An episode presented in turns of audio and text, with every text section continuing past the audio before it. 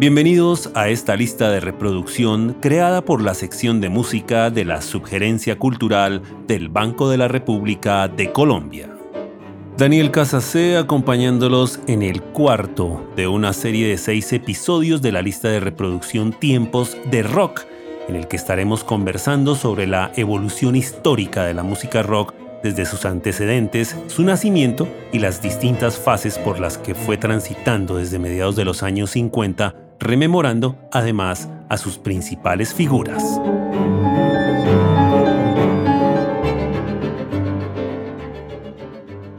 Cuando se habla de rock inglés y sobre todo cuando se tiene en cuenta que este es uno de los grandes centros de la creación de esta cultura musical, pero en particular cuando se habla de sus orígenes en muchas ocasiones tal vez por su popularidad o porque el fenómeno fue muy grande, muchos creen que la historia del mismo se inició con los Beatles, pero desde mucho antes el mercado británico ya tenía sus artistas propios de rock and roll, y aunque en muchos casos no fue más que una anécdota a todo ese movimiento que generaron los propios Beatles hacia 1964, cierto es que hay unos antecedentes fuertes, muy influyentes, que surgieron desde la segunda mitad de los años 50. Aunque en sus formas primarias de música popular en Inglaterra había algo de sonidos blues, mucho country, gospel, sonidos pop, las mismas que en América habían dado nacimiento al rock and roll, allí en Inglaterra los artistas country se demoraron mucho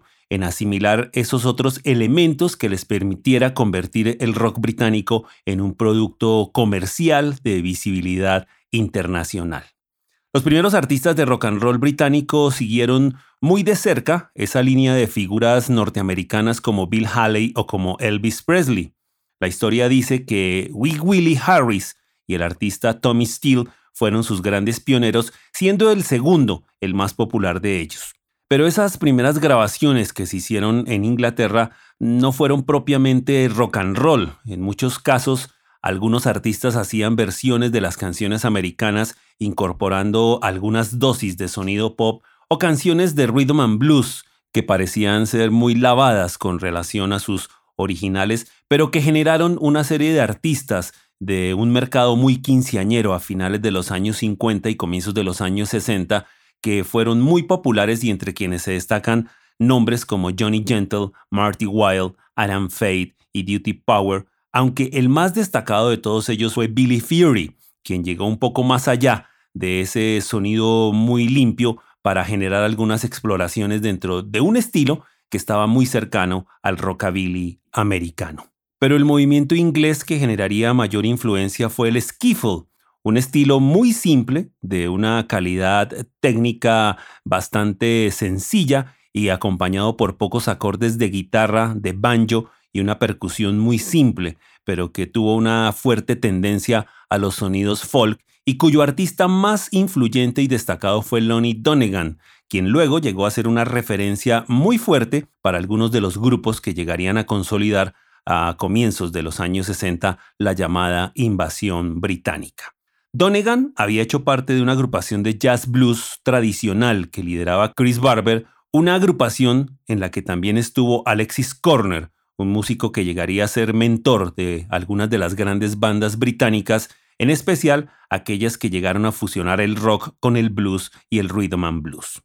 Pero hay que mencionar a Cliff Richard como la primera gran figura y el más popular de los cantantes británicos de la segunda mitad de los años 50 y comienzos de los años 60. Cliff Richard fue una especie de Elvis Presley y quien consiguió a lo largo de los años una de las carreras más longevas en la historia de la música pop, no solo británica, y que tuvo un respetable número de éxitos en ese estilo de rock and roll, y que para esa primera época estuvo respaldado por una agrupación instrumental llamada The Shadows, que llegó como agrupación a tener sus propios éxitos en ese formato justamente instrumental en una mezcla de elementos del pop y el pop rock. Vale mencionar a otros artistas que llegaron a generar una fuerte influencia dentro de esos comienzos del rock británico como Tony Sheridan, quien lastimosamente nunca pudo plasmar su talento en sus grabaciones, o Vince Taylor, cuyo estilo era muy cercano al del norteamericano Jim Vincent, y no hay duda que lo mejor que sucedió en esa época previa a los Beatles llegó con Johnny Kidd and the Pirates. Los éxitos de este artista, entre finales de los años 50 y comienzos de los 60, tenían toda la fuerza del rockabilly americano y su estilo parecía un cruce entre Jerry Lee Lewis y Jim Vincent. Este hombre, que murió muy joven en un accidente automovilístico en 1966, fue fundamental en el posicionamiento de la guitarra como instrumento dominante en el rock británico de los años 60. Fue tal vez el único de esa generación que creó temas estándar de rock británico que luego fue interpretado por otros artistas. Un capítulo aparte merece Screaming Lord Such, una figura impresionante seguramente el primero que utilizó el pelo largo mucho antes de que ese fuera un sello característico de los artistas rockeros y quien se caracterizó por un rock and roll muy crudo, vigoroso, lleno de humor y que fue importante por la presencia que generó en su estilo el productor Joe Meek, quien es considerado como el primer gran productor musical británico, reconocido porque utilizó en su técnica algunos elementos revolucionarios para la época con reverberaciones, ecos, ambientes futuristas muy oscuros y una especie de sonido espacial que además incorporó en otros artistas como los grupos Haynes, The Outlaws y The Tornadoes. Este último fue el primer artista inglés en conseguir un número uno en los Estados Unidos, esto en 1962 gracias al instrumental Telstar. A pesar de todo este gran número de artistas, no se puede negar que había una pobreza y una debilidad temática y artística en ese movimiento primario de rock británico anterior a los Beatles, y muy pocos se salvaron de ello, algunos como Cliff Richard y Billy Fury, que lograron mantener una carrera estable durante los años 60. Lo cierto es que todo cambiaría a partir de 1963 y la música inglesa entraría en un nuevo derrotero cuando los Beatles alcanzaron el número uno tanto en Inglaterra como en los Estados Unidos.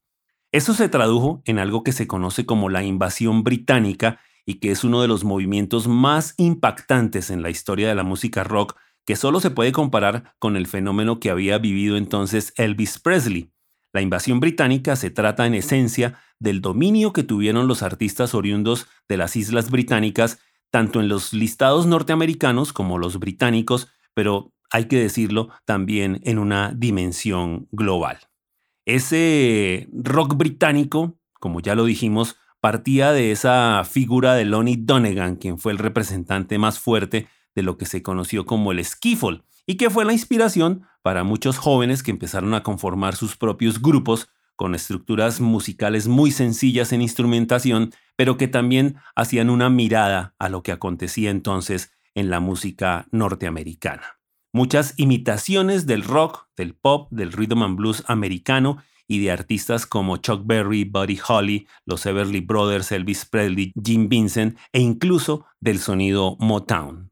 Sobra mencionar que no hubo ni habrá un fenómeno similar al que generaron los Beatles, que se consolidó en 1964, incluso cuando llegaron a tener en los Estados Unidos en alguna semana las cinco primeras posiciones de las listas de éxitos con sus canciones. Ese suceso impresionante de los Beatles estaba basado en una gran versatilidad musical, fue un grupo muy ecléctico en su propuesta de música pop y con una capacidad de evolución artística permanente, ese carácter experimental que generó una producción muy diversa e innovadora como pocas veces hasta entonces se vio en la historia de la música rock, pero que también tuvo en su éxito una parte muy importante y fue la estrategia de mercadeo y el manejo de su imagen que se utilizaron para posicionarse. La mayoría de grupos de esa invasión británica venían de Liverpool y un poco por la influencia misma de los Beatles, y la música que surgió de allí se conoció como el movimiento Mercy Beat,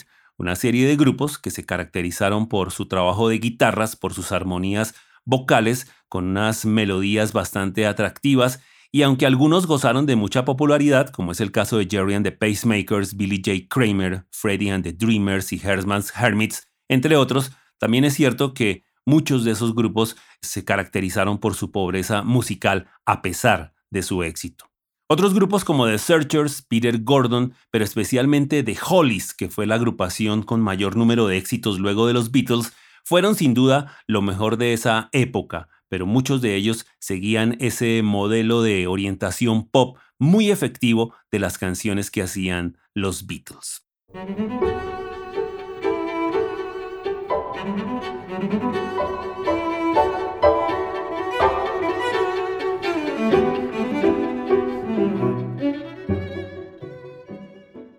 Otras propuestas muy fuertes surgieron de ciudades como Londres, con grupos que tenían como influencia más fuerte el blues eléctrico de Chicago y de artistas como Muddy Waters o John Lee Hooker y de otros rockeros como Bo Diddley. Muchos grupos que hicieron escuela en Inglaterra en torno a la figura de Alexis Corner. Agrupaciones como los Rolling Stones, The Yardbirds, Manfred Mann, The Kings, The Who y otros grupos no londinenses como The Animals, The Spencer Davis Group, así como el grupo irlandés Them, que construyeron su fuerza musical en torno a una fusión de elementos del blues y del rhythm and blues con canciones oscuras, algunas veces acelerando el tiempo y con un notable trabajo de guitarra. Agrupaciones que por lo general plantearon una postura contraria al establecimiento de rebeldía social y cuya imagen mostraba por demás una estética totalmente contraria a la pulcritud de esos grupos como los Beatles. En medio de las diferencias entre estos grupos y los Beatles, algunos fueron más allá del rhythm and blues o al mero aspecto pop y crearon su propio estilo rockero. Podemos hablar de una gran diversidad de estilos, de propuestas que surgieron entonces desde el corazón de ese rock británico. Los Rolling Stones, por ejemplo, que se iniciaron haciendo versiones de los propios Beatles o de artistas como Buddy Holly, lentamente fueron creando y recreando un estilo muy original que llegó a convertirlos en uno de los representantes más importantes del rock de los años 60 y en una de las figuras más grandes en la historia del rock. Manfred Mann, por ejemplo, en sus primeros éxitos hizo versiones oscuras de canciones de grupos femeninos, The Kings tomó la tradición del music hall británico para incorporarlo dentro de un dinamismo genial que era la característica de su estilo. The Zombies, en términos de originalidad se dice que fue el segundo grupo en importancia después de los Beatles. The Who, que fue sin duda un grupo clave en todo ese movimiento citadino londinense conocido como el mod y que se caracterizó por romper de manera muy agresiva con las estructuras convencionales del rock y el rhythm and blues, ante todo desde el trabajo que en la guitarra eléctrica hacía Pete Townshend, con una irreverente y poderosa interpretación rítmica, y que dejaron para la historia del rock ese himno grande para la juventud de esa época en su canción My Generation. Estaban los Dave Clark Five, que hicieron canciones rockeras con absoluta desfachatez, pero muy cercano a la propuesta de los Beatles, y finalmente vale la pena mencionar la primera formación de los Moody Blues, que hizo temas con una fusión de elementos del pop y el rock, pero dejando sentir una alta influencia del rhythm and blues y el soul americanos. Hay que decir que entre 1964 y 1965 fueron muchos los grupos que hicieron parte de esa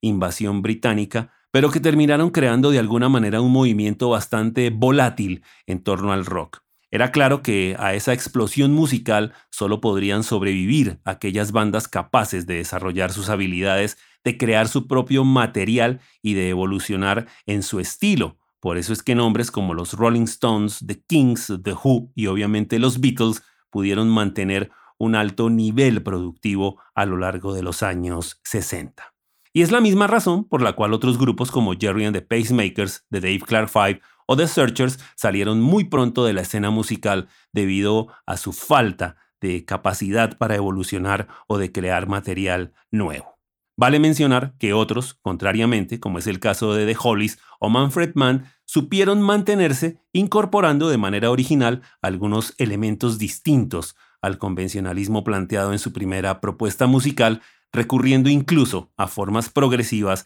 para mantener un ambiente comercial de éxito. Cierto es que lo acontecido entre 1964 y 1965 en la música rock británica estableció un momento de abierta libertad artística y expresión individual que le dio una nueva dimensión al mapa del rock.